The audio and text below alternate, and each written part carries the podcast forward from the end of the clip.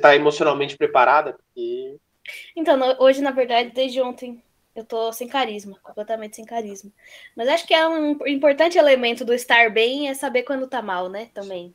Com toda certeza. Então. Porque se você não souber que você tá mal, na verdade você não sabe nem quando você está bem. Exato. Que é aquele, Ou seja, é aquele... vou falar de como paradoxo. eu estou bem no dia que eu estou mal, entendeu? Pronto. Já ouviu falar no paradoxo da felicidade limitada? Não. Que quando você tá muito feliz, você fica tão feliz, se a sua felicidade for infinita, ela hum. deixa de ser felicidade. Porque, Por né? Ué, porque ela vira um padrão. O momento de felicidade, a gente tem que aceitar na nossa vida que ele é um pico, sempre. Ele não pode ser padrão, porque senão ele perde a motivação dele. Imagina que você é feliz desde sempre na sua vida. Quando você vai crescendo, você casou, você já está acostumado a ser feliz. Seu casamento não vira uma felicidade. O nascimento do seu filho não vira felicidade. O seu diploma na faculdade vira felicidade aquela baliza que você não conseguia fazer dirigindo, que agora você consegue, não vira uma felicidade. A felicidade ela não pode ser infinita, não, ela perde o, o valor dela.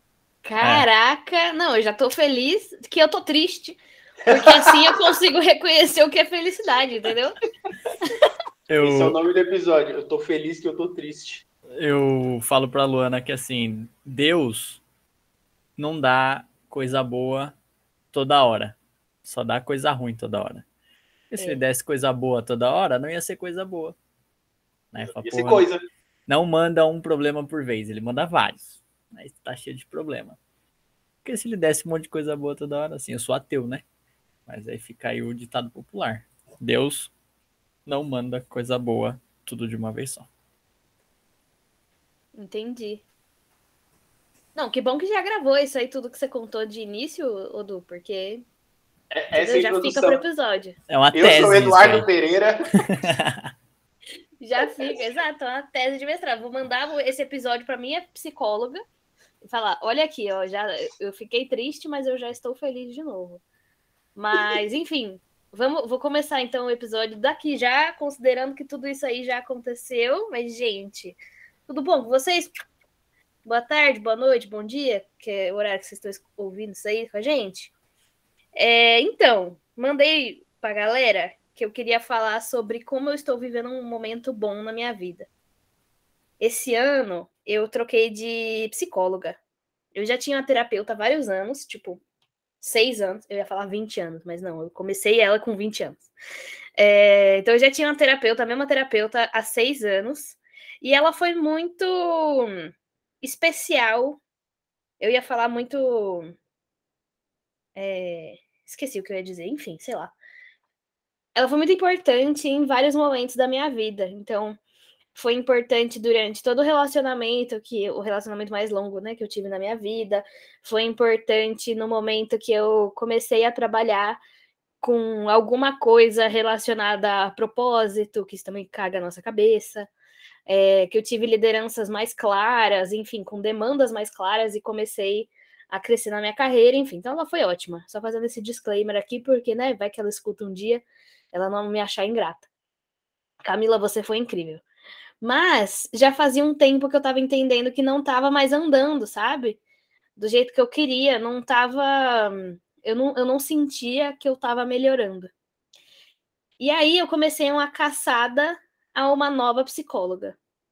Eu tenho muita dificuldade de fazer qualquer coisa com homens tipo, médicos, exames, psicólogos, eu tenho muita dificuldade. Não sei se outras mulheres que nos ouvem também se sentem desse jeito, e não sei se vocês têm alguma coisa desse tipo com homens ou mulheres profissionais, enfim. Mas eu tava procurando uma psicóloga nova para mim, é... e foi muito difícil. E aí, assim, eu, eu tenho a impressão, não fui diagnosticada, mas eu tenho muito a impressão de que eu tive um burnout na troca de empregos ano passado. E esse burnout ele não foi exatamente no momento que eu troquei de emprego, mas eu saí de uma empresa na sexta e na segunda seguinte eu já estava na nova empresa. E na nova empresa eu fui para um cargo com muita ambiguidade, com muita incerteza, não tinha nada desenhado, eu tinha uma página em branco para criar o que eu quisesse, sabe? E aí depois de um tempo, juntando todas as cagadas da vida, é, junto com uma empresa nova, desafios novos, né? Eu tinha que me provar ainda para minha liderança, porque, né? eu era completamente nova, ela não me conhecia e tudo mais, por mais que ela me dissesse coisas boas e positivas, que eu estava atendendo as expectativas da empresa e tudo mais, aquilo tudo ainda não fazia sentido para mim, porque eu ainda tinha muita marca das minhas lideranças anteriores, dos lugares anteriores que eu trabalhei. E aí, enfim, fritei o cérebro, deu pane no sistema. E assim, alguém me desconfigurou totalmente, sabe? Cara, eu fiquei muito travada. Muito, sério, dá vontade de chorar lembrando desses momentos de tensão. E esses momentos de tensão duraram alguns meses, sabe? Foi tenso. Até o início desse ano. Então, assim, muitos meses, desde o ano passado até o início desse ano, que eu tava sofrendo e eu descobri que eu tava sofrendo na minha cabeça, tá? Porque eu falo com as minhas amigas sobre isso hoje e elas dizem: Mas Dani, você não fala sobre isso. Tipo, eu tô fazendo os diálogos tudo na minha cabeça, sabe? Então eu tava completamente doida das ideias. E aí, enfim, não sei como, um belo dia, eu falei assim: quer saber? Passei a mão no telefone.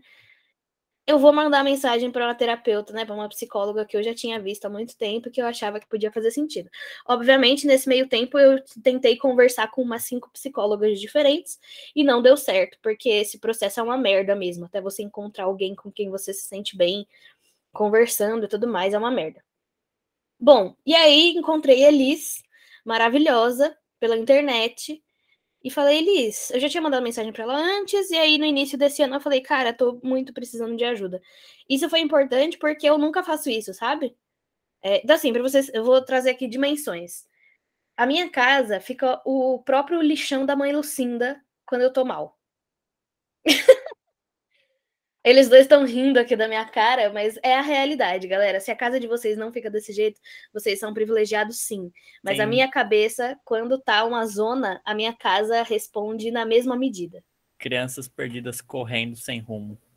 Exatamente. Cocô na sacolinha, passando nas paredes, é isso aí. É, minha casa vira assim, um negócio horrível, impraticável. E eu tinha muita dificuldade de lidar com isso também, sabe? Eu, e é uma consciência que eu tenho. Tipo, hoje a minha casa está uma zona, mas eu tenho consciência de que. tô vendo a casa dos outros aqui. Eu tenho consciência de que eu não tô no meu limite negativamente, sabe? Tipo, tá uma zona que eu ainda estou bem para conseguir consertar tudo isso. Mas enfim, foi uma sequência de fatos assim que eu chamei minha mãe, minha irmã, falei, gente, assim, em prantos, né? Porque não é fácil você pedir ajuda mas em prantos, dizendo: galera, preciso de ajuda, vem aqui, vamos me ajudar a lavar uma louça, esfregar um chão, limpar as coisas, guardar as roupas. E aí, enfim, num dia inteiro a gente ficou aqui limpando coisa.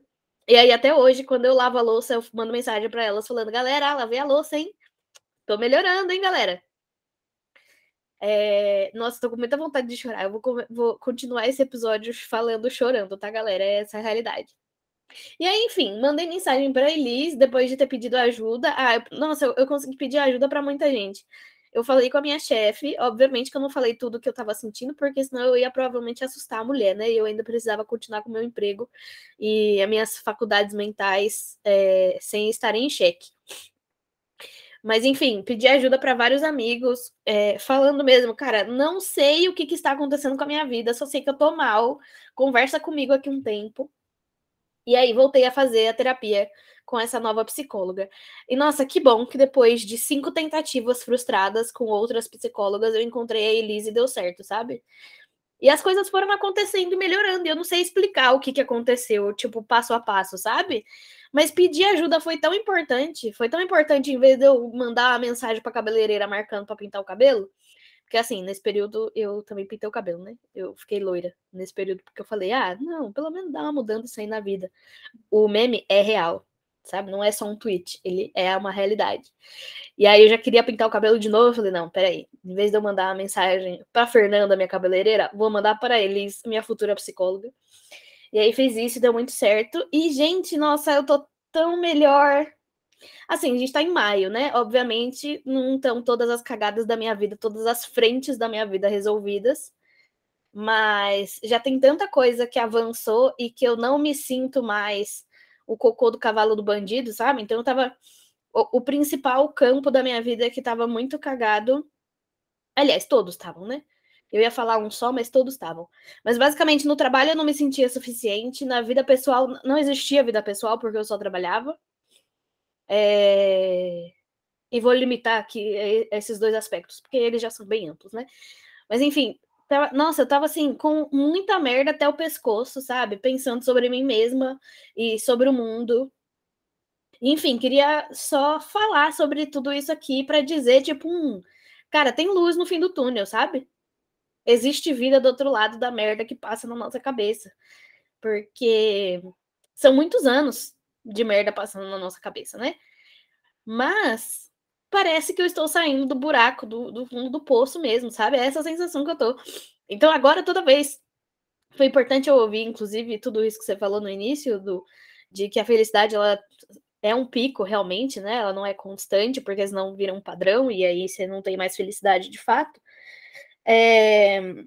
Porque eu consigo agora comemorar as minhas pequenas conquistas do tipo mandar tomar no cu com educação a galera no trabalho quando fazem alguma coisa que vai me fuder, sabe? Agora eu consigo fazer isso. E aí, uma coisa que minha, minha psicóloga. Vocês provavelmente já viram o vídeo da Rihanna, que a jornalista pergunta, né? Ah, o que, que você faz quando você acorda e você não tá se sentindo tão bonita? E ela, ah, eu finjo. Eu finjo até eu me sentir bonita de novo. Ela falou assim, Dani, vamos tentar? E aí, pela primeira vez na vida, talvez, eu dei ouvido para minha psicóloga e tentei fazer a coisa que ela me propôs, sabe? E aí ela falou sobre o trabalho mesmo, né? De, ah, cara, sabe aquele momento que você para e pensa, será que eu deveria mandar essa mensagem aqui mesmo? Será que eu deveria marcar essa reunião aqui mesmo? Falou, cara, marca. Manda mensagem, manda um e-mail, conversa sobre os assuntos. Finge que você é a pessoa confiante, que não duvida de si mesmo. E vamos ver até onde isso vai. E, cara, me tá me levando a um lugar muito bom. Sabe? E é tão bizarro isso. Às vezes eu olho assim, eu fico, gente, o que que tá acontecendo? E aí, né, a, eu defini que esse ano, depois de algumas sessões com a Elis, eu defini que esse ano eu queria muito focar na minha vida pessoal, porque ela é inexistente há muitos anos. Não existe vida pessoal de Daniela Pereira há muito tempo, porque eu só trabalhava. Eu só trabalhava o tempo inteiro, é, durante pelo menos umas 12 horas no dia, e depois eu não tinha mais energia para fazer qualquer outra coisa, sabe? E aí eu defini que esse ano eu ia focar na minha vida pessoal e que eu ia fazer todas as coisas que eu estava procrastinando há muito tempo, sabe? E aí, enfim, obviamente, com o auxílio do recurso financeiro, né? Eu comecei a fazer as coisas por mim mesma. A, é, faz, faz algum tempo que eu faço pelo menos uma vez por mês um date comigo mesma, sabe? Me levo para sair, para comer alguma coisa gostosa, para fazer alguma coisa que eu gosto. E eu gosto muito de sair sozinha. Então, eu tenho feito isso com mais frequência. Eu comecei a fazer exercício físico, minha gente. Isso, assim, eu fui uma criança e uma adolescente muito do exercício, do esporte. Então, eu já fiz ginástica olímpica, é, eu já, fui, já fiz futebol americano, eu já, durante a, a escola mesmo, né, tipo, a primeira infância, assim, eu dançava axé, fazia judô, capoeira, todas as coisas possíveis e imagináveis. E aí eu cresci, engordei e começaram a me dar sinais de que o esporte e a academia, por exemplo, não eram espaços para mim, né? E aí esse ano eu botei a meta de eu fazer exercício por 200 dias, e aí tem uma folhinha aqui na frente do meu computador com 200 dias contados, e aí toda vez que eu faço algum tipo de exercício eu vou lá e risco, tipo uma prisioneira, mas tá funcionando porque eu sempre ficava. eu sempre ficava assim: ah, não, vou fazer três vezes na semana. Aí eu não ia o primeiro dia, acabou a semana, né? Vamos tentar na semana que vem. Aí não ia o primeiro dia, ah, acabou. E aí dessa vez eu falei: não, vão ser 200 dias, não importa se vai ser um hoje e outro em junho. Eu, vou, eu quero fazer 200, foda-se a ordem que isso vai acontecer. E aí tá funcionando super bem. E aí agora eu só tô lutando com algumas questões que aparecem no meio do caminho, né? Tipo, eu odeio acordar cedo e eu me matriculei numa aula às sete da manhã na segunda-feira. Às vezes eu sinto que eu me odeio. Mas enfim. É... Você saiu direto da zona de conforto para a zona do caos, para a zona do, do da autossabotagem, da tortura. Mas o ponto é, eu gosto, entendeu? Tipo, uhum. eu acho que a uhum. serotonina que vem pro meu corpo não é nem porque eu fiz exercício físico, é porque eu consegui sair da minha cama Boa. e fazer algum, algum exercício físico, sabe? Alguma atividade física. É... E, nossa, tá sendo muito bom, gente. Tá sendo muito bom. Como eu disse, ainda tem várias áreas da minha vida que estão cagadas, né? Mas uma coisa de cada vez. E aí, eu tava falando aqui pros meninos no início desse episódio, por isso que o Du contou tudo aquilo lá, porque eu acho que não tava gravando antes. É... Hoje eu tô triste. Depois de todo esse monólogo aqui sobre como estou feliz. Não é que hoje eu tô triste. Essa semana, hoje é terça, né? A gente tá gravando na terça. Essa semana, calhou de estar tá um, um pouco sem carisma.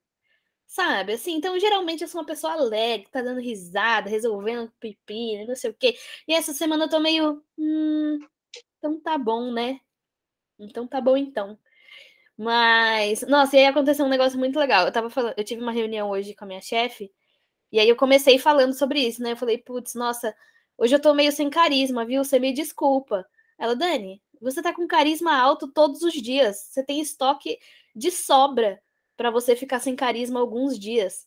Gente, isso, ó, oh, me dá vontade de chorar de novo, porque o meu ex-chefe, quando eu tava triste, ele falava que eu não podia ficar triste. porque eu levava a energia das pessoas para baixo, sabe? Então assim, nossa, não apenas fazer terapia, mas ter mudado de emprego para um emprego com pessoas que me respeitam e me acolhem na minha totalidade, inclusive quando eu estou sem carisma, foi assim, uma das coisas mais importantes que aconteceram para essa melhora, eu acredito, sabia? Porque várias vezes na semana, né, enquanto eu estava nesse buraco, eu ficava pensando, meu Deus, o que que minha chefe vai achar disso daqui, né? Tipo, completo desespero, porque a minha experiência, as minhas experiências, né? Não vou nem falar de uma só, mas as minhas experiências anteriores foram tão ruins, tipo, com, com tanta crise de ansiedade gerada, sabe? Que na minha cabeça já era assim, de bate pronto, puta merda, aconteceu isso daqui, vou levar uma carcada de fulano. E aí, hoje, quando minha chefe falou isso, eu fiquei com carisma na mesma hora, já tava rindo. Na hora que ela disse isso, eu falei, nossa, eu não sei nem como te agradecer por um negócio tão simples quanto você entender que hoje eu tô triste. Sabe?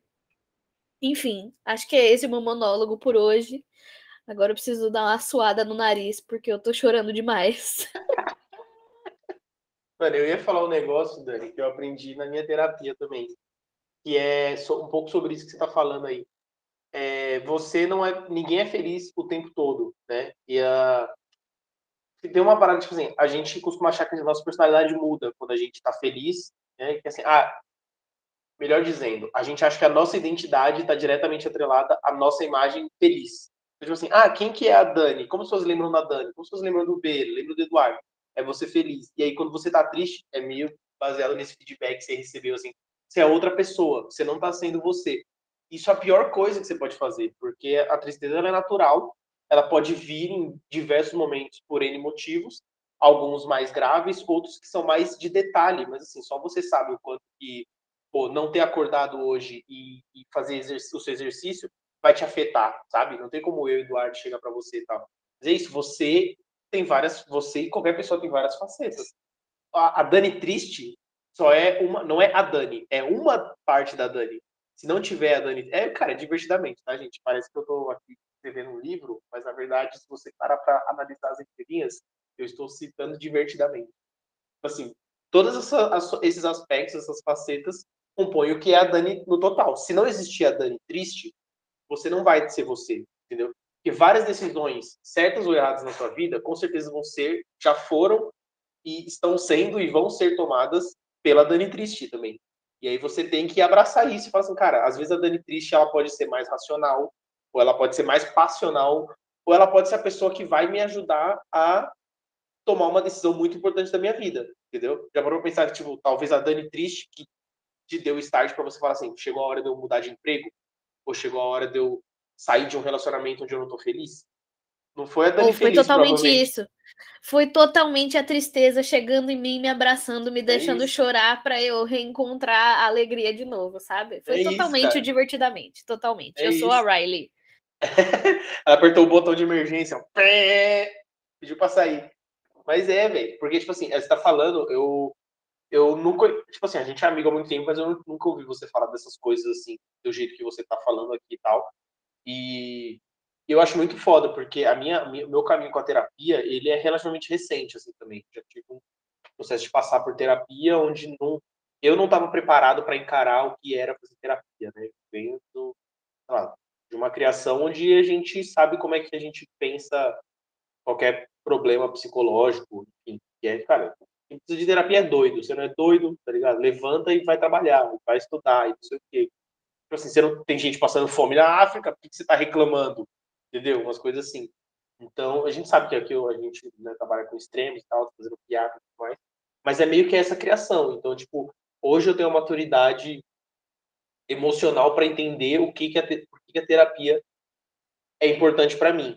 E aí, você falando muito dessa questão de, de, de emprego e tal, hoje eu estou num, num momento que eu já desenvolvi, por causa da terapia, é, um, um, sei lá, eu desabafando um pouco assim, eu acho que eu estou num momento que eu desenvolvi uma maturidade emocional e profissional, sabe? Não, não só a maturidade emocional, mas dentro do contexto profissional.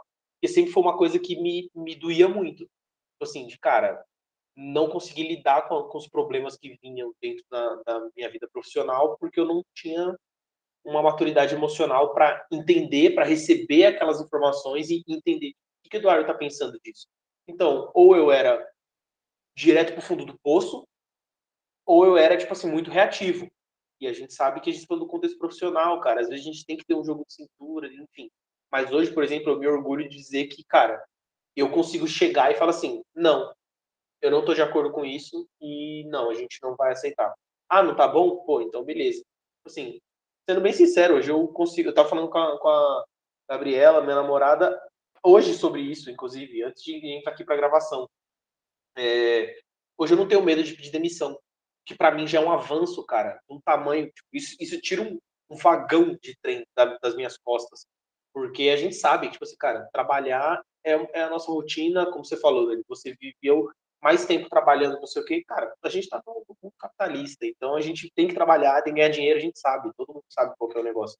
Só que a gente acaba desenvolvendo umas coisas do tipo assim, não, porque se eu, se eu, se eu não conseguir ficar nesse emprego, o emprego pode ser uma merda, pode estar subvalorizando, pagar mal, e você sente que você não tem futuro ali, mas sempre bate aquele negócio, tipo assim, ainda mais você no periférico, né, que eu acho que é um ponto muito importante e converge de nós três aqui da, da nossa realidade, e assim, cara, eu não posso largar o meu emprego porque eu tenho conta para pagar, eu tenho não sei o que para resolver, eu tenho pessoas para cuidar, eu tenho que ajudar em casa, eu tenho que não sei o que, eu tenho que garantir que se a minha mãe ou meu pai ou minha família, meu irmão precisar de alguma coisa, eu também posso ser uma pessoa para quem ele pode recorrer. A gente que é periférico e pobre, a gente sabe disso, tá ligado? E a gente tem essa pressão também. E, e eu, particularmente, sempre carreguei muito isso, sendo é, filho único de mãe solteira também. Então, você carrega aquele negócio, tipo assim, que o Mano Brown sempre fala, né? Que é a, a, uma coroa para minha coroa, tá ligado? E, tipo, e, só que se você não tomar cuidado, essa ideia vai acabar tomando conta de você e te trazendo vários problemas. É, enfim, aí, pensando no contexto profissional que você falou, eu acho que isso me marcou muito, o que você falou, porque eu tenho vários traumas da, do, da minha vida profissional também, porque você tem que lidar com gente que não está preparado com isso, ou porque você acabou parando numa carreira com, qual, com a qual você não está feliz, plenamente satisfeito. Eu não sei, gente, sinceramente, cada dia que passa, eu não sei se existe uma carreira em que você vai estar tá plenamente satisfeito. Acho que hoje eu, Eduardo, eu sempre falo para os meus amigos, minha família, meus conhecidos, pô, eu queria trabalhar com música. Mas será que se amanhã eu começar a trabalhar com música, eu não vou acabar enfrentando coisas também que vão acabar tirando um pouco desse glamour? É trabalho, cara. Entendeu? Aquela, aquela velha piada do do trabalhe com o que você ama e você nunca mais vai amar porra nenhuma na sua vida, tá ligado? Então, é, tipo, eu acho que é um pouco disso. E faz parte também da vida adulta, né? Mas era só isso que eu queria compartilhar, assim, também, porque a terapia me ajudou a tirar um pouco dessas coisas, de aceitar que, tipo assim, aceitar que eu vou errar, já começa daí, porque aí, nem entrando em detalhes, assim, isso é uma coisa que pega muito pra mim, tipo assim, não, onde eu trabalho eu tenho que fazer perfeito, porque senão a pessoa vai vir, você falou, vai me dar uma coisa de rabo e vai ser o fim do mundo. Não, cara, errou, beleza, pede desculpa, vai para próxima. Às vezes, quando você erra ou quando você tem impressão de que está errando, porque outras pessoas estão errando primeiro que você, tipo assim, basicamente, quando a culpa não é sua, de alguma coisa não está dando certo, você simplesmente vira as costas e pega e vai embora, entendeu? Hoje eu tenho estou numa situação muito mais confortável emocionalmente para virar e falar assim, rapaziada, quer saber? Não tá bom pra vocês, não tá bom para mim, eu tô saindo fora eu vou buscar outras coisas, sabe? Então, enfim, eu acho que é só isso que eu queria trazer, assim, porque para mim ressoou muito tudo isso que você falou nesse sentido, sabe? De, de você abraçar algumas coisas. E eu abraçar que eu também, cara, eu ser reativo é uma coisa que eu preciso controlar, mas que faz parte de mim, entendeu? E, não é uma coisa que. É isso que eu queria complementar no fim. A gente tem que parar de querer domar as coisas que a gente é ensinado a achar ruim. Por exemplo, ah, é ruim você estar tá triste. Ah, é ruim você ser é, é, menos racional, ser mais passional nas decisões que você toma. Cara, mas isso sou eu. Essa, essa sou eu. Se isso vai me trazer um problema, beleza, eu posso aprender a lidar com isso. Mas isso não significa cortar determinada coisa da minha vida, sabe? É, enfim, façam terapia. Esse papo me traz muito gatilho, assim. É, me traz muito gatilho, porque é, a, vida adulta ela é muito difícil, né? Assim, quando a gente vira adulto e de fato tem que assumir algumas responsabilidades, e virar adulto não é só fazer 18, né? É, quando a gente começa a ter que assumir algumas responsabilidades, começa a ficar tudo muito difícil, assim. É, e eu não, ouvindo vocês falar, assim, eu não, não me importo muito com profissão, com carreira. Uh, eu tento me desvencilhar do, do, capitalismo o máximo que eu consigo, mas eu criei várias camadas de, de bloqueio em mim, e aí ouvindo vocês falarem, me trouxe, uh, me trouxeram algumas dores, assim, porque eu sou aquela pessoa que eu também, eu, eu me proíbo de não estar tá feliz, sabe? Eu sou sempre, tipo, desde a da escola, aquela pessoa que, tipo, ah, vai contar uma piadinha, tá animadão, é, tá alto astral. E, enfim. E aí eu fui criando essas barreiras e no curso eu, eu tenho muito medo de decepcionar as pessoas, né? Não é nem é, financeiramente nem nada, mas é não suprir com as expectativas que as pessoas criam em mim. Eu vindo de uma família que não tem grana, é, e, e vendo meu pai trampando para me botar na escola, é, cursinho. Uh, eu comecei a perceber essas paradas no ensino médio, assim, que eu comecei a fazer o cursinho para entrar na faculdade. Era uma faculdade que meus, minha família queria que eu entrasse, assim. É, meus pais, meus avós, eu nunca tinha feito nada que não fosse estudar para entrar numa faculdade de engenharia. E aí comecei a ser reprovado nas públicas gerais, né? Tipo, na USP eu não passei da primeira fase. Na Unicamp eu não passei da segunda fase. Aí a última prova é o Enem. E eu fui tipo, puta, já, já reprovei onde eles queriam que eu entrasse, né? É, eu não posso reprovar o, o que me sobra. E aí entrei na UFBC e tal, fui fazendo, fui fazendo o curso até que eu, que eu decidi abandonar. Mas o que mais me pegava era, tipo, puta, eu tô abandonando o sonho de mó galera que tá me apoiando, saca? Né? Tipo, não é o meu bem-estar. É o esforço que a minha família fez por anos para eu chegar onde eu cheguei. E aí parece que eu não tava dando valor para aquilo, tá ligado? Tipo, porra, meu pai fazendo hora extra pra cacete pra pagar uh, meu transporte, era tipo 500 pau de transporte por mês, eu pagava 150, acho que uns quase 200 reais de cursinho, mas aí o transporte era tipo 500 pau. Uh, para sair de Guarulhos para intermunicipal, né? Tinha um ônibus até a escola, da escola tinha um ônibus intermunicipal para o metrô, enfim. Uh, me ajudar com alimentação e tal. E aí pagava a escola e tinha que pagar material que, que nunca está embutido na mensalidade, né? Tipo, você vai lá, a sua bolsa do cursinho é 200 reais. Fala, pô, legal. Vamos fazer a matrícula. Chega lá, 3 mil de material, tá? Parcela em duas. Essa porra.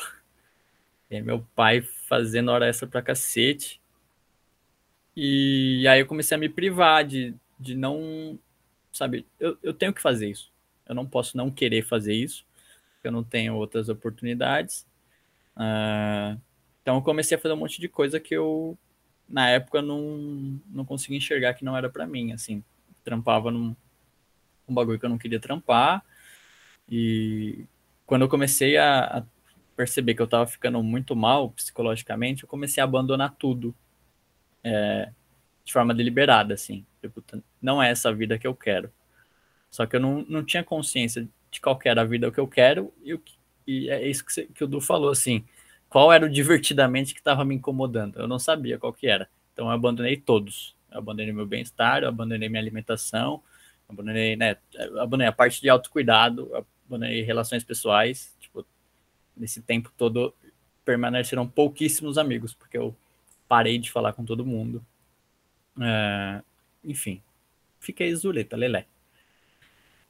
E, caramba, é, é muito. eu tô Porra, é muita coisa que tá na minha cabeça. Mas aí, enfim, larguei o trampo que eu tinha para ir por uma bolsa de 400 reais. Aí é outra decepção, né? Porra, você tá trabalhando CLT, virei o Coringa total. Pô, tô trampando CLT, eu vou largar para pegar uma bolsa de PIBID, eu já fazia artes, de 400 reais. E aí foi uma super cobrança, assim, é, que eu tinha comigo mesmo. E foi isso. Fui para a bolsa. Da bolsa eu fui trampar num colégio que não tinha nada a ver com o que eu queria, assim. Então, ouvindo a Dani falar sobre gestores e tudo mais, era um pessoal que não estava nada alinhado com o que eu acreditava de educação, com o que eu queria para minha vida, é, mas estava ali no emprego, né? Então, eu estava lá, eu nunca, nunca fui descontente para os outros, né? Para mim, foda-se, vou deitar, vou dormir amanhã, outro dia, tem que pagar as contas. E aí, no meu emprego atual, eu consigo. E é engraçado, porque eles não me dão nada do que. do que a, a lei manda, né? Tipo, eles me dão o básico. Não, não dizendo que é ruim. Mas, tipo, eu, eu tenho direito a um convênio de saúde e a um vale alimentação. E para mim, para minha família, para todo mundo que tá ao meu redor, é tipo, é uma conquista, tá ligado? Para mim tá sendo muito bacana trampar onde eu tô, porque é, como eu nunca quis decepcionar ninguém, uh, meu maior sonho foi, tipo, conseguir devolver as paradas que fazem por mim, assim. Então eu consigo ir no mercado é, para os meus pais, consigo, meu pai se acidentou, tô conseguindo pagar várias contas. Uh, foi ano passado que eu comecei a pensar em mim, Tipo, putz, eu quero viajar, né? Eu tenho um sonho de ir para o Uruguai desde 2017 e, e, e sempre adiei, assim, sempre botei para frente, sempre olhei para o que os outros queriam e pensavam, assim, tipo, ah, o que você vai fazer no Uruguai? Ah, não sei o que, vai gastar dinheiro. Porque da onde eu venho, ninguém é permitido de viajar, de comprar um celular. Ah, eu lembro que eu tava com o celular super velho, assim, e aí eu falei pra minha mãe, pô, mãe, vou comprar um iPhone 11. E ela, nossa, pra quê? E eu, tipo, pô, sei lá, eu pensei que ia ser mal conquista, tá ligado? E, e é, é bem foda, assim. Hoje eu tô bem realizado pensando no financeiro. Acho que eu consigo apoiar quem tá do meu lado. É... Amanhã, meu pai, se tudo der certo, vai pegar a última ambulância para ir na consulta. E aí eu consigo, tipo, pagar no Pix, tá ligado? Tipo, ah, mãe, deixa que eu pago. Como é que estão as contas, mãe? Deixa que eu pago.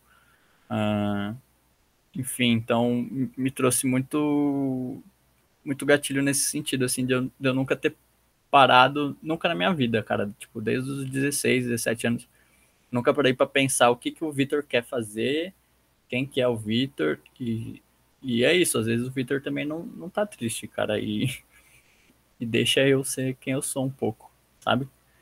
Então me pega, esse papo todo me pegou em várias memórias, assim, que não faço terapia, eu, nunca me coloquei nesse lugar, eu sei que eu preciso, mas ouvindo tudo isso eu consigo perceber que, tipo, eu preciso muito tratar com os divertidamente que estão lá no fundo da minha cabeça e deixar um pouco de lado os que estão sempre batendo o prato. é, você falou, uma parada que eu ouvi, não lembro onde, não lembro quem, mas só vou deixar claro aqui que não foi eu que falei, tá? Mas era uma coisa sobre isso também que você falou, você usou a palavra de desapontar e tal, as pessoas, e era meio parada assim, cara, tipo, parece frase de, de coach, aquela frase que, sei lá, a tia vai compartilhar no stories ou no status do Facebook. Tipo assim, ah, quantas vezes já, para não desapontar os outros, você não desapontou a si mesmo tal. Só que quando a gente conversa, assim, na boa, conversar com os nossos amigos e com a galera tipo, que vive uma coisa parecida com a gente. Uma coisa é eu chegar e ter essa conversa com a minha mãe, por exemplo, entendeu? Porque eu sei da, da história da minha mãe, a minha mãe conhece a minha história, mas provavelmente ela tem uma, uma visão diferente, porque é uma, viveu uma, outras coisas em outras gerações também, em outra época também. Mas com certeza tem muita coisa que ressoaria para ela também. Mas é diferente a gente estar tá aqui, pô, três jovens periféricos conversando entre si, a gente perceber que, pô, o que a Dani fala ressoa para mim, ressoa para o Vitor, e o que eu falo também, enfim. Mas eu acho que essa frase, apesar de parecer um clichê, assim, vou falar uma coisa que apareceria no status do, do Facebook, é, com as pombinhas voando, assim, um glitterzinho, bom dia, tal, tal, tal.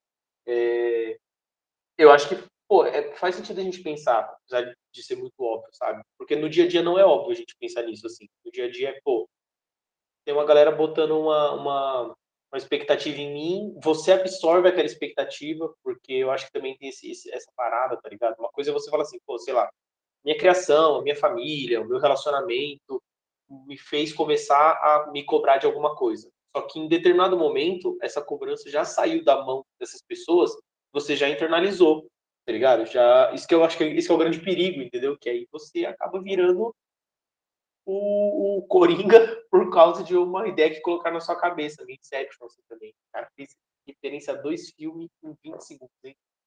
O homem é uma máquina.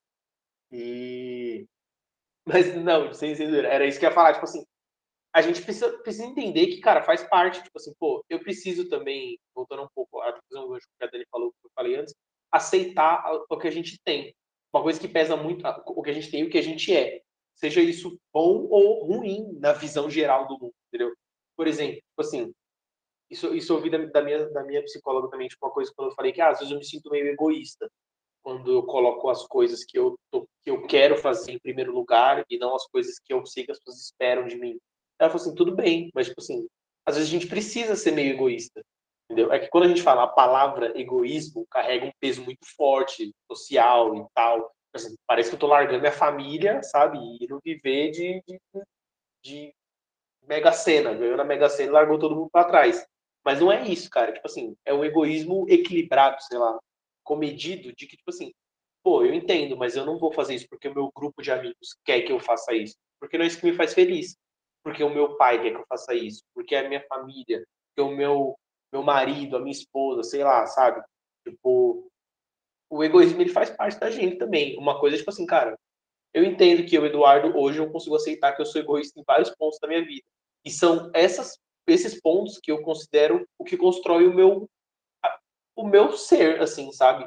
Assim, em algum momento eu tive que olhar e falar assim, galera, foda-se o que vão achar de mim, é isso que eu gosto de fazer, é isso que eu quero fazer. Nossa, mas, tipo assim, por exemplo, uma coisa que eu me cobrei muito, que tá acontecendo agora na minha vida, é o fato de ter vindo morar com a minha namorada, por exemplo. Durante muito tempo eu tive que trabalhar isso na terapia, porque era tipo assim, nossa, eu tô abandonando a minha mãe. Até a hora que minha psicóloga não tava na minha cara e falou assim, meu irmão, isso faz parte da vida, já era, ó, bora, próximo, próximo, próximo passo entendeu? Porque, tipo assim, não era uma coisa que a minha mãe nunca me falou que ela me culpava por eu estar saindo de casa.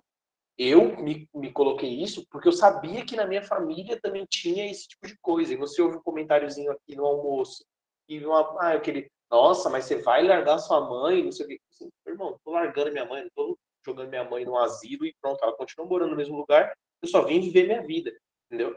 E aí a gente começa a aprender, pô, se isso é ser egoísta, beleza, você pode me chamar de egoísta. Mas, como a gente estava falando lá no começo, hoje eu estou num momento de bem-estar e de felicidade se eu não tivesse tomado essa, essa decisão, eu não estaria vivenciando agora, sabe? Eu acho que é foda. Eu, eu, eu tava pensando até antes mesmo de você falar isso, e aí quando você falou, meio que junta tudo.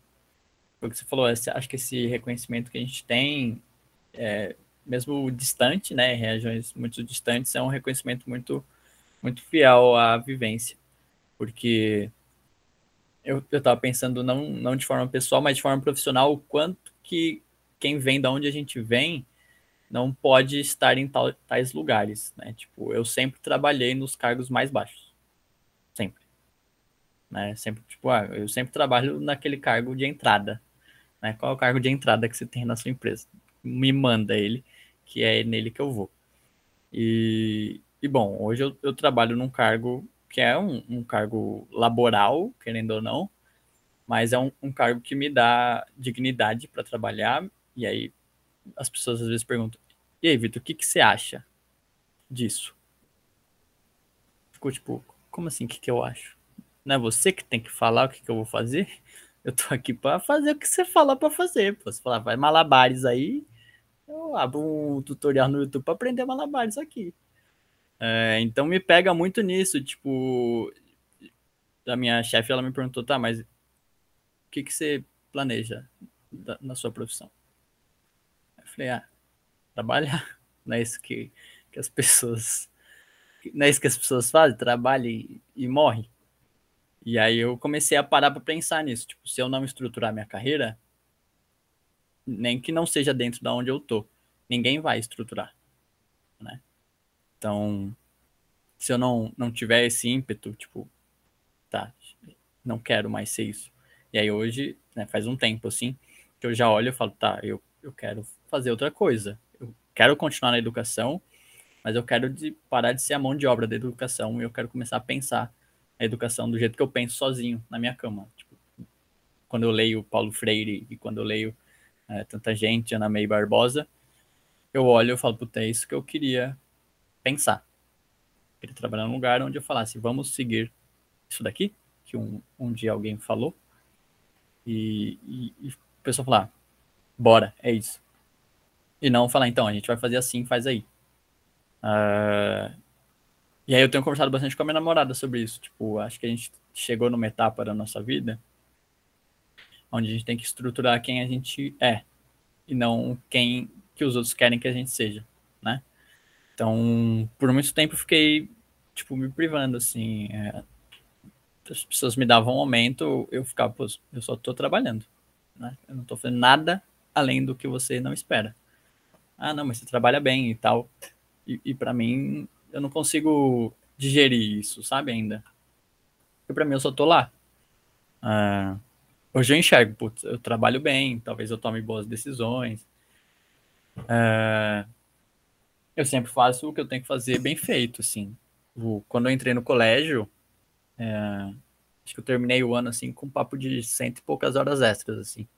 E nunca tirei elas. E as coisas tinham que ser resolvidas. Se eu não resolvesse, ninguém ia resolver. E eu ficava lá, tipo, varando horas, uh, e ninguém me pagava as horas extras, e, e, ninguém me dava folga, e ninguém fazia nada.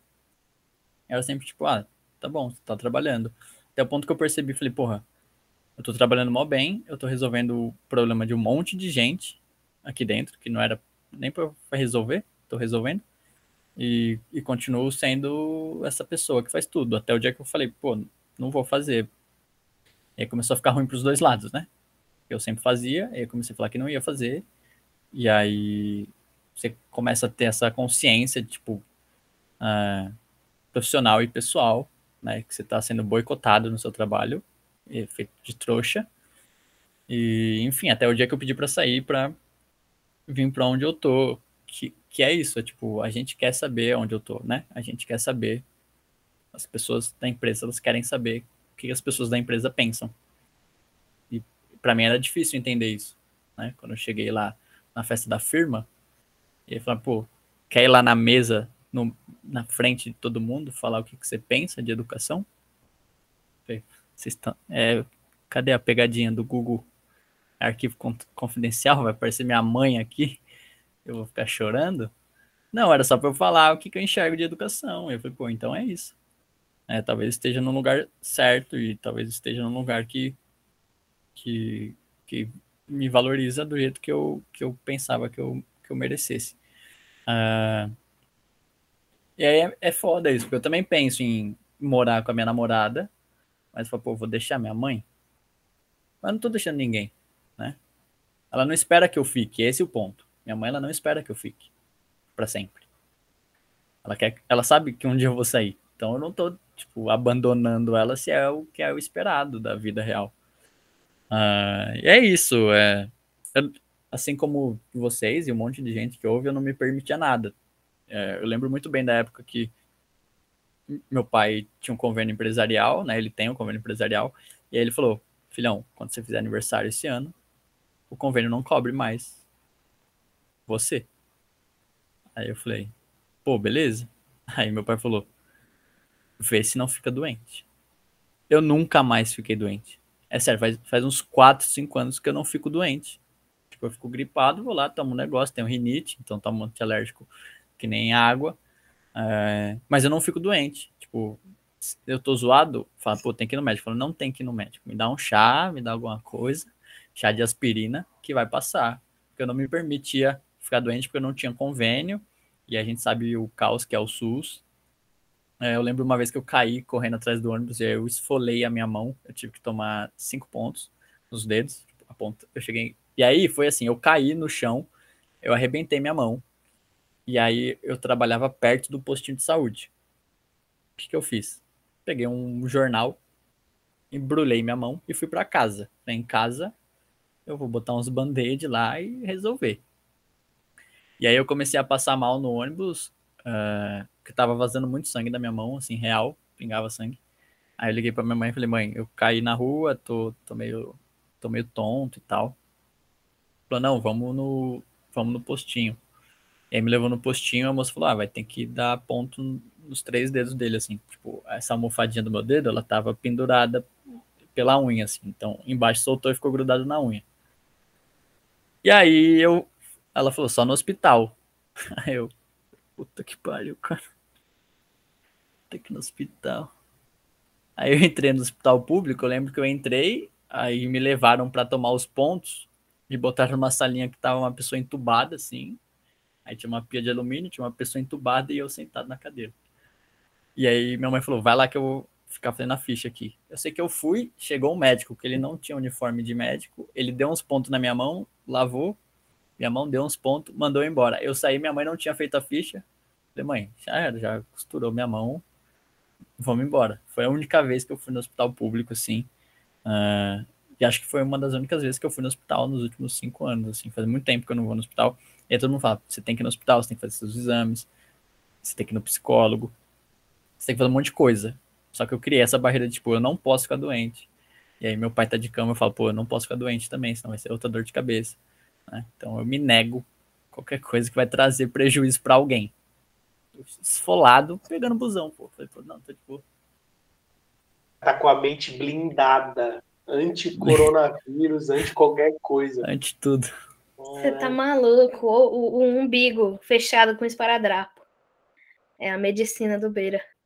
É foda. Eu lembrei, ouvindo você, Beira, é, eu lembrei quanto que isso tá impregnado na minha família, esse negócio de não faço nada que possa incomodar alguém, que possa, possa gerar prejuízo a alguém. Meus pais estão fazendo uma obra no banheiro da casa deles. Não dá para usar nada no banheiro da casa deles. Eles estão com vergonha de usar o meu banheiro. É, amiga, é isso. É... As pessoas são assim. Meu pai, ele caiu do telhado, ele operou as duas pernas. E ele não quer pedir ajuda de ninguém. Aí eu falo, como você não quer, cara? Você, você não tem o que fazer, tá ligado? Você não vai se levantar e sair andando pra ir no banheiro. Alguém vai ter que vir aqui, sair no banheiro, vai ter que vir aqui te dar banho, trazer sua escova de dentro, trazer seu almoço. É, é isso, às vezes a gente não tem a, a opção. Porra, não tenho água, eu vou morrer de fome. Vou morrer de fome, não tenho água, vou morrer de fome. Vou morrer de sede. É, não tem, tem hora que não tem opção, sabe? Então, é, eu acho que essa a, a, geração, a nossa geração, que vem da onde a gente vem, enfrenta muitos traumas é, criados pela sociedade, assim. Não, é, é, que assim, eu acho que a gente, quando a gente começa a ter essas conversas, a gente já teve algumas das conversas, a gente acaba desabafando e trazendo a nossa visão pessoal, mas eu acho que, cara, isso também é um reflexo de de como a gente pensa como sociedade, talvez, assim. Assim, cara, por que que pra gente, apesar de a gente estar tá aqui falando há quase uma hora sobre essas coisas, não foi fácil chegar até aqui? Imagina o tanto de gente que tá por aí e, sei lá, pode ouvir esse episódio e falar, caralho, essa mina, esses caras estão falando exatamente o que eu sinto, que às vezes eu nem sabia que era desse jeito que eu sentia, mas agora eles falaram e, sei lá, e, e eu acho muito doido, assim, só porque a gente já avançou tanto até aqui. É aquele, aquele, tem um ditado que eu gosto muito que é a gente vive, vive, vive e não sabe de porra nenhuma. A grande verdade é essa, entendeu? É... E aí, tipo assim, a, a, minha parada é, por exemplo, pô, a minha jornada de autoconhecimento, falando da minha pessoal, a gente falando de terapia, não sei o quê. Cara, eu já avancei muito. Mas ao mesmo tempo eu sei que, tipo assim, um caminho enorme pela frente, um monte de coisa. E aí eu só fico pensando assim, tipo, o tanto de outras coisas que eu vou acabar descobrindo né, nesse caminho e que nem todas vão ser boas. E aqui a gente está falando do ponto de vista que eu, pelo menos, estou interpretando assim, ouvindo vocês falarem, tá? Assim, de você compartilhar dores que você tem só que de um jeito, tipo assim, mano, hoje eu sei lidar com isso. Ou se eu não sei, eu tô disposto a começar a aprender. Pelo menos é isso que eu entendo de ouvir a gente falando aqui. Ah, não, porque tal coisa, tá falando minha, tal coisa na adolescência afetou minha autoestima. Irmão, hoje, foda-se, entendeu? Eu vou sair assim, do jeito que eu quero, eu vou me olhar no espelho, eu vou falar, pô, esse cara é da hora, tá ligado? Então, tipo assim, para você chegar até aqui, para você conseguir se olhar e se gostar, ou para você se aceitar, aceitar alguma coisa da sua personalidade que te fizeram acreditar que é ruim. Tipo, porque tem isso, cara. Se você é bom demais, é porque você é inocente. Se você não ajuda ninguém, é porque você é egoísta. Se você responde muito rápido, é porque você é revoltado. Se você não responde nunca, é porque você é, é lerdo, sabe? Então, tipo assim, mano, deixa eu ser o que eu sou, tá ligado? E deixa eu abraçar todas as coisas que eu, que eu quero ser. E aí, sobre isso que você falou, Dani, lá no começo, assim, sobre a tristeza, que eu acho que, para mim, é, é, é, é sempre que a gente grava um episódio, eu saio com alguma coisinha na cabeça, assim, porque eu acho que eu vou sair desse aqui, essa questão que a gente falou muito aqui, de abraçar todas as facetas que você tem. É, a primeira coisa que eu aprendi a abraçar, antes de terapia, antes de qualquer coisa, isso foi natural, foi meu ódio. E aí, com o tempo agora, na, na na terapia, desenvolvendo essas coisas, eu consigo é, abraçar, eu aprendi a abraçar a minha preguiça como parte de mim, a minha. Porque durante muito tempo eu carregava um estigma com esse negócio assim, também, sabe? De, tipo assim, não, eu tenho que estar tá sempre correndo, porque, cara, às vezes você tá cansado, porque não é preguiça simplesmente do tipo o pecado capital preguiça, sabe? Ai, não quero fazer. É, mano, é tipo assim, porra, tô na moral, hoje eu tô com preguiça de socializar, hoje eu tô com preguiça de trabalhar, o que não é preguiça, na verdade é um esgotamento mental, enfim. Eu aprendi a abraçar isso na minha personalidade, porque tem dias que eu não quero mesmo e foda-se, e não é eu, Eduardo, depois a gente aprende, tipo assim, todo mundo passa por isso, todo mundo tem isso. Eu aprendi a abraçar minhas revoltas, eu aprendi a abraçar minha tristeza de N formas diferentes. Tem dia que eu sei que, pô, se eu botar aquele disquinho que eu gosto de ouvir sim, que é meu conforto, vai me fazer bem. Tem dia que nem aquela porra daquela música vai me salvar entendeu? E eu vou precisar fazer alguma outra coisa. Tem dia que eu sei que, pô, tô tristão aqui porque eu tô sentindo saudade do meu pai, que seja. Pô, vou sair para dar um rolê de bike. E tem dia que eu sei que eu acordo e falo assim, mano, não tem nada no planeta Terra, nessa galáxia, que vai me tirar dessa fossa hoje. E tá tudo bem, mano. Tá tudo certo, entendeu? Porque uma coisa que eu acho que tem a ver muito com essa questão da tristeza, Dani, não sei se você vai concordar comigo, é, que é uma questão da gente achar que a gente é fraco quando a gente tá triste. Tipo assim, pô, na semana que você tá feliz, tudo é foda, tá ligado? Sua autoestima tá lá em cima, você tá bem no trabalho, não sei o quê. Tá... Na semana que você tá triste por qualquer coisa que seja, você esqueceu de tudo que você conquistou na semana anterior, tá ligado? Você fala assim, mano, eu sou nada, tá ligado? Eu não, eu não mereço estar tá aqui. Aí, sei lá, essa questão da fraqueza vai passando por uma coisa do merecimento, né? Tipo assim, não, você não do mérito, você não merece estar tá aqui também, não sei o quê. E aí, enfim, e aí isso vai gerando crises e crises. E sei lá, eu acho que a parada que eu gostaria de dizer, assim, para encerrar essa questão da, de abraçar todas as facetas, é isso. E, mano, isso faz parte de você e é isso que torna você mais forte, às vezes, também. Não você mais fraco. Pelo contrário, você sentir muito uma coisa não te torna mais, mais uma pessoa fraca, uma pessoa suscetível. Só te torna uma pessoa mais sensível. E você vai, e vai caber a gente, cada uma das pessoas, entender aonde que a sensibilidade pesa mais pô, é mais na, no, na raiva, você é uma pessoa explosiva, você é uma pessoa que fica mais deprimida, você é uma pessoa que fica mais agitada, que fica mais quieta, sei lá. Tipo assim, como que você vai canalizar isso para isso, como é que eu vou dizer, para isso refletir o que você é de verdade. Pô, eu hoje eu entendo que assim, pô, eu gosto de escrever, por exemplo. Eu gosto de escrever é, há muito tempo que eu não escrevo textos assim e tal, mas eu gostava de escrever tipo umas rimas no caderninho tal, no celular, pá assim, eu até brinquei, brincava com os amigos meus, com os amigos meus que a gente se encontrava para fazer um som. Assim, mano, eu só consigo escrever rap quando eu tô puto ou quando eu tô triste. Entendeu? E se eu começar a negar a minha raiva e começar a negar a minha tristeza? Pô, eu nunca mais vou conseguir escrever um rap de brincadeira, assim que seja. Entendeu? Então, enfim, só um exemplo bobo, mas para sustentar tudo isso que eu tô falando, sabe? A gente não é mais fraco porque a gente fica triste ou porque a gente fica deprimido de vez em quando. Pelo contrário. Ou Du, eu não tenho palavras para agradecer tudo isso que você disse, porque eu acabei de reparar numa coisa, porque assim, eu tô nessa, eu, tô, eu falo para todo mundo, todo mundo que conviveu minimamente comigo nas últimas semanas, pessoalmente, é, porque pessoalmente é muito mais difícil para mim, inclusive, de, de fingir essa confiança, sabe? De fazer as coisas com confiança a qualquer momento. Aqui do outro lado da tela, dou meu jeito, aperto um enter do, do olho fechado, sabe? Assim, um puta merda, tem que mandar essa mensagem. Eu fecho o olho e aperto um enter, dá certo, entendeu? E aí lá do outro lado, a outra pessoa vai achar que eu sou super, né? Ela nem vai pensar se eu sou confiante ou não. Mas, cara, é se essa tristeza aqui de ontem e de hoje tivesse acontecendo comigo semanas atrás, meses atrás, a primeira coisa que ia me acontecer é eu invalidar todas as coisas que eu conquistei até aqui, sabe? Eu achar que eu não seria suficiente para o meu cargo, é, para a área, para a empresa, para as pessoas, para os meus amigos, porque é, no segundo que batia essa tristeza, vinha a insegurança junto, sabe? E nem por um segundo esse pensamento cruzou a minha mente dessa vez. E nossa, eu tô, já tô feliz de novo. É isso, o resultado desse episódio é que eu já tô feliz de novo, porque eu não deixei, eu não me deixei medir o meu próprio valor pelo meu nível de felicidade, sabe? Porque é isso, não dá para ser feliz o tempo inteiro, né?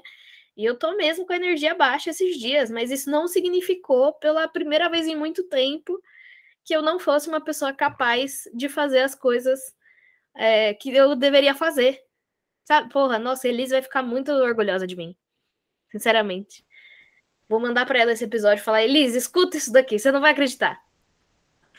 É, isso que o Du trouxe é, é, é muito bacana, assim, porque eu acho que a, o divertidamente que eu, que eu abracei, assim, que você falou sobre abraçar as coisas, é, o primeiro foi o da tristeza, assim, eu vivia muito triste. Porque a, a minha felicidade, ela era muito, eu não vou falar rasa, mas ela era muito, porra, não sei o nome. Ela era muito rápida. Ela ia embora muito rápido. Tipo, ah, passei na faculdade. Aí ficava, porra, passei na faculdade. Caramba, lá no ABC. E agora? Tipo, ah, arranjei um emprego. Ah, mas eu nem gosto tanto assim. Né? Arranjei um emprego. Ah, mas tem que trabalhar de sábado e domingo. Que era vendendo coisas na Augusta. Então eu tava sempre triste. Metade das minhas tatuagens são sobre tristeza. É... E aí eu tenho uma tatuagem que é literalmente um olhinho chorando. E embaixo dele está escrito Juventude Miserável. É... Que é. Eu acho que essa é a tatuagem que mais me representa hoje em dia. E tem uma que está escrito eu, eu, só não quero me sentir perdido, né, que também é, é, me representa bastante. Acho que são as duas que eu mais gosto. Porque eu aprendi que é isso, assim. É, não importa qual conquista que eu vou fazer. Talvez logo após essa conquista eu tome um baque. E é isso. Né? Eu tenho que seguir. Levantar e, porra, tomei um baque e vamos resolver essa treta aí e assim por diante. Que daqui a pouco vai vir outra treta também para resolver, e vamos resolver essa treta também. É, então eu sou aquela pessoa que. Legal, tô feliz. Mas quiser mandar treta, pode mandar. Mas tá de pé. Aí eu lembro quando. Porra, meu pai ele é muito clichê, né? Meu pai ele é um pai muito clichê. E quando eu não passei na primeira fase da USP, ele queria muito que eu passasse, é, ele me mostrou um trecho do Rock Balboa, muito coach, né? Que é não, não importa quantas vezes te derrubem, o que importa é quantas vezes você consegue levantar. Né? Então, é meio que o boxe, assim, você pode cair 10 rounds seguidos, se você levantar 10 rounds, a luta vai continuar 10 rounds. E aí ele me mostrou essa frase, e eu falei, pô, mó clichê, né? Eu fiquei, ah, tá bom, pai, tá bom, beleza. Acabei de ser reprovado do bagulho, você vai me mostrar a porra de frase do Rock Balboa. E aí, viver na vida? Você fala, porra, é isso, cara. A vida ela tá aqui para me bater e pode bater. É, mas eu, eu consigo abraçar as paradas que hoje, né, mesmo sem não ter feito terapia ainda, mas tá na minha meta e eu queria falar sobre metas desse ano depois com vocês, pra gente também não ficar só na merda esse episódio. É, aprendi a lidar com, com o que me incomoda, assim. Uh, chegou uma parte também que eu tinha muita raiva da vida, depois da tristeza veio a raiva, né? Depois que eu abracei a tristeza, falei, porra, agora tem que abraçar outra parada que me incomoda, né? Porque eu continuo saco cheio. Aí foi a raiva, assim, porra, eu tenho raiva que eu moro longe, eu tenho raiva que o outro, que a outra pessoa nasceu rica e eu tô me fudendo aqui. Eu já peguei um busão no ABC para voltar para voltar para casa o busão simplesmente não tinha as partes do piso de alumínio, tá ligado? Então você tava no busão e dava pra você ver a rua. É tipo assim, se eu escorrer, se eu escorregar nesta merda e cair nessa porra desse buraco, eu vou cair na rua. Vai rasgar a mão e vai ter que tomar três pontos vou ter que tomar ponto na mão, pô. Eu ficar, porra, que, que, injustiça do caralho, cara. E tem um maluco do meu lado numa porra da BMW e eu com o busão sem chão. E aí eu ficava puto com a vida. E aí depois aprendi também a abraçar esse ódio e falar, pô, é isso, a vida é disso.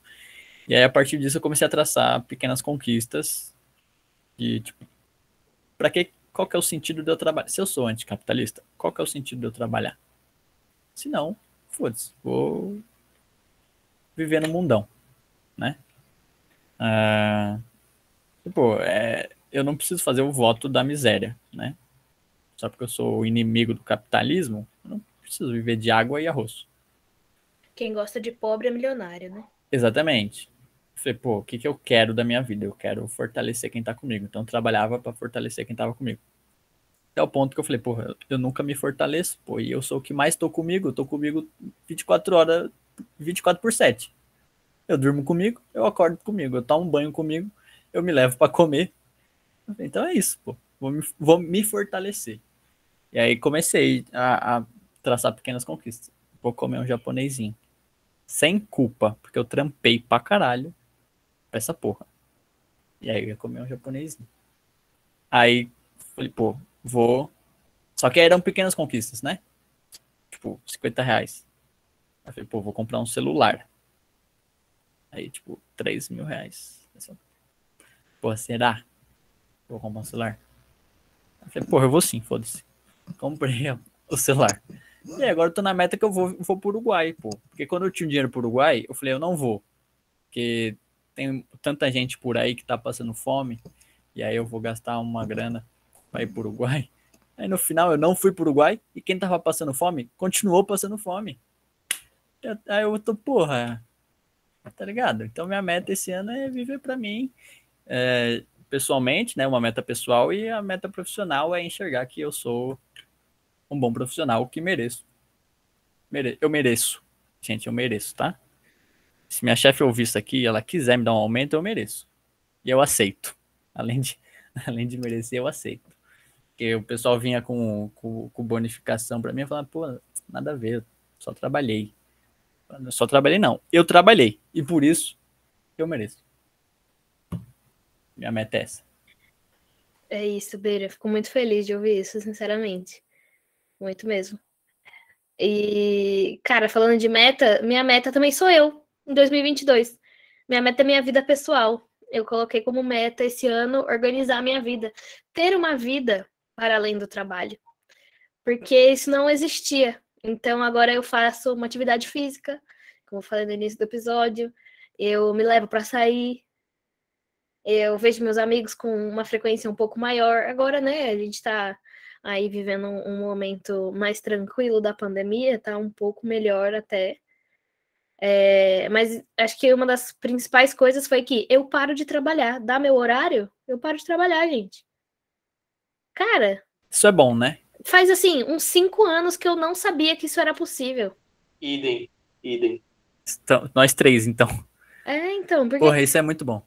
Muito. E, e parece uma coisa simples, né? Tipo, ah, é. deu meu horário, eu vou parar de trabalhar. Não, não foi simples. Mano, hoje eu levantei, simples. deu seis horas, eu levantei na frente do meu chefe. Falei, ó, tô indo. Meu chefe ficou e eu fui embora. É. E não aconteceu nada, eu tô vivo. Uhum. Ninguém me atirou, atirou uma faca em mim pelas costas. É, e não, e tá empregado ainda. Ninguém te Sim, demitiu. Amanhã, amanhã eu tô lá de novo. É? Doideira. Que loucura. Pois é, então, eu tô conseguindo entregar as coisas que eu tenho que entregar. Quando não dá tempo de entregar, eu falo com a galera: Ó, oh, então, não vai dar tempo de entregar isso aqui, hein?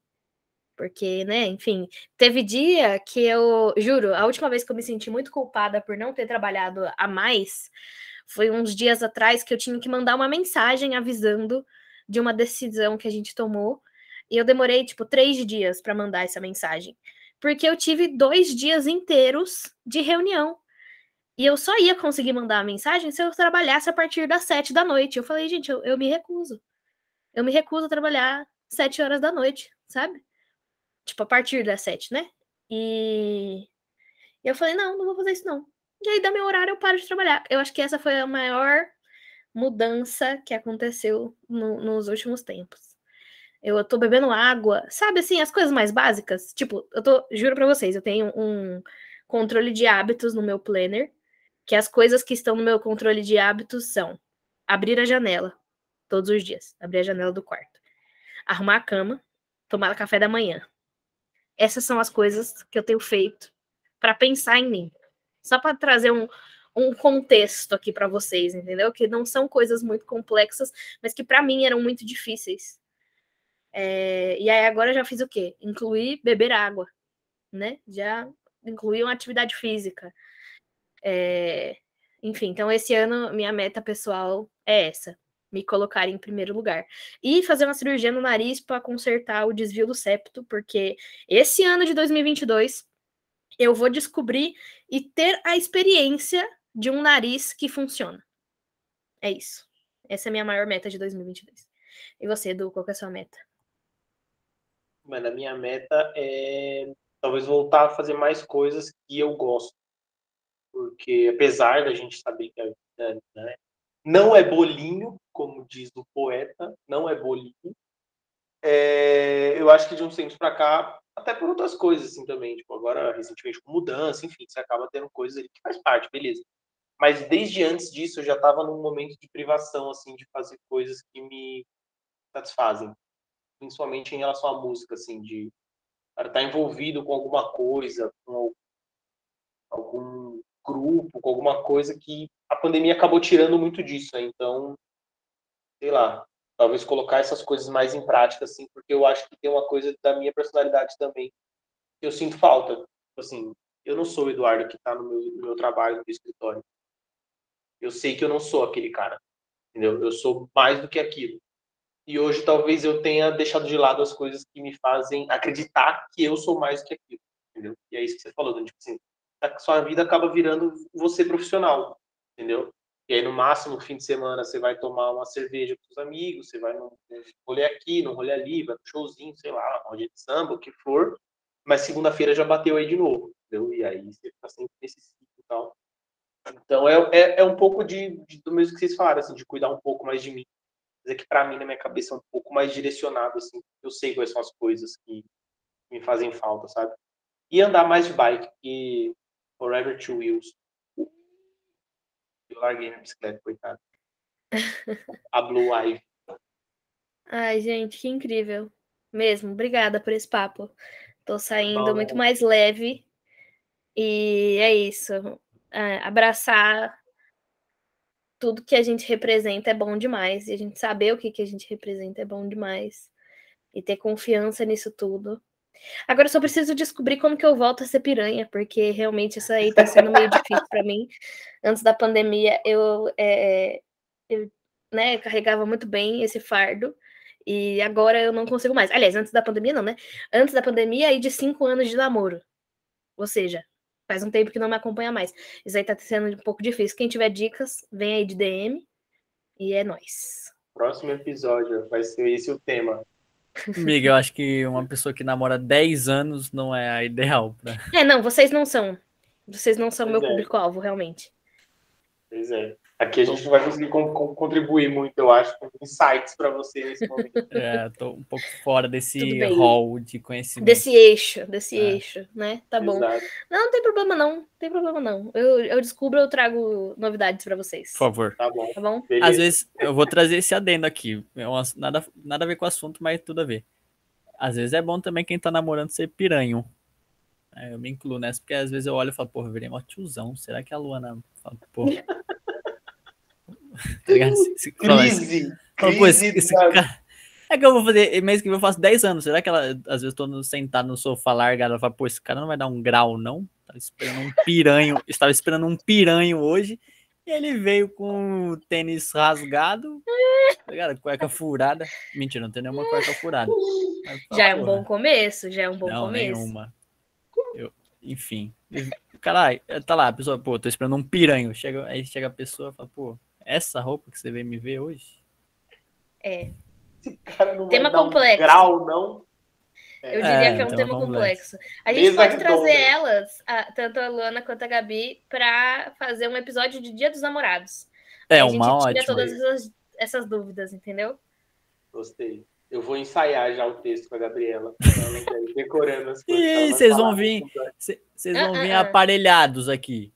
Negativo, negativo. Não, é só uma questão ali de alinhar o discurso, entendeu? Tá, pra não sair o terminado cara também, tem né? treinamento de É. mídia. O cara tem treinamento de mídia. Exato. Fala, Gabriela, é o seguinte, você não fala nada demais. Se alguém perguntar, fala que eu sou o Rodrigo Hilbert brasileiro. Eu te pago uma pizza depois do episódio. É isso. Gente, então, Boa. por hoje é só. Compartilha com todo mundo que esse episódio tá massa, entendeu? E é isso, a gente se vê na próxima semana. Valeu, gente. Beijos.